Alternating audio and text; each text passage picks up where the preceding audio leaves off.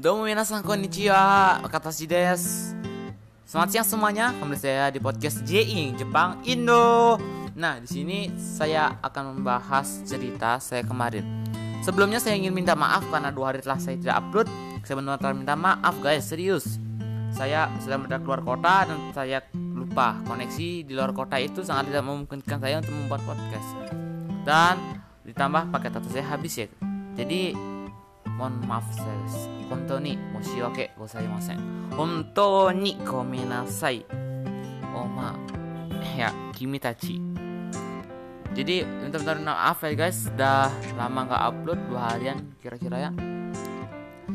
Uh, gomenasai niji ni ga upload ga shimasen. Hontou ni gomenasai sore sei desu.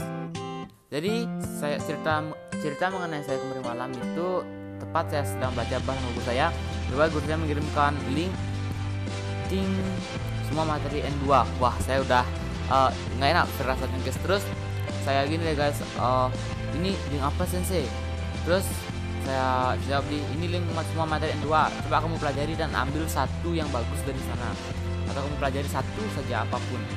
Jadi saya ambil deh guys bagian kesukaan saya bumpo jadi bumpo itu mongka atau monoka. Yang artinya uh, tidak akan atau tidak mungkin. Perasaan dalam hati yang kuat. Sama seperti kita itu ya kita zeta ini. Kayak gitu loh guys. Cuman nih monoka atau mongka jadi penggunanya tuh kata kerja sifat i plus monoka kata sifat na plus monoka. Contoh saya buat satu kalimat deh guys. Karena itu ya si sensei ga waru sekatsu ni wa nai monoka jadi uh, artinya itu seorang guru yang baik tidak akan pernah memiliki setiap hari atau aktivitas sehari-hari yang buruk. Coba kalian ulang guys. Yasashi sensei ga warui seikatsu ni wa nai monoka. Jadi wanai monoka. Jadi langsung guys. Uh, buat contoh lagi deh guys. Uh, kirei na tori ga warui no tori ni wa nai to monoka. Kirei tori ga warui tori tawa naik monoka jadi artinya itu seekor burung yang cantik tidak akan pernah menjadi burung yang jelek.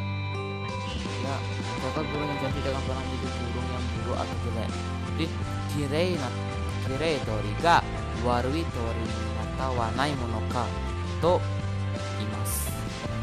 To ite untuk nih maaf ya teman-teman.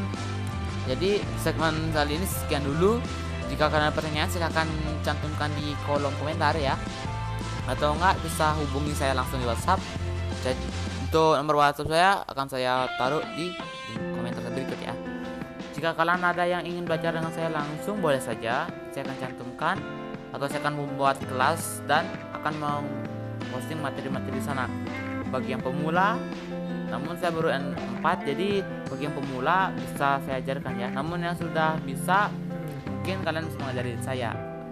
Kita sama-sama berbagi ilmu sini teman-teman. Ja mata ne. Mata sugino segmen des. Dewa mata ne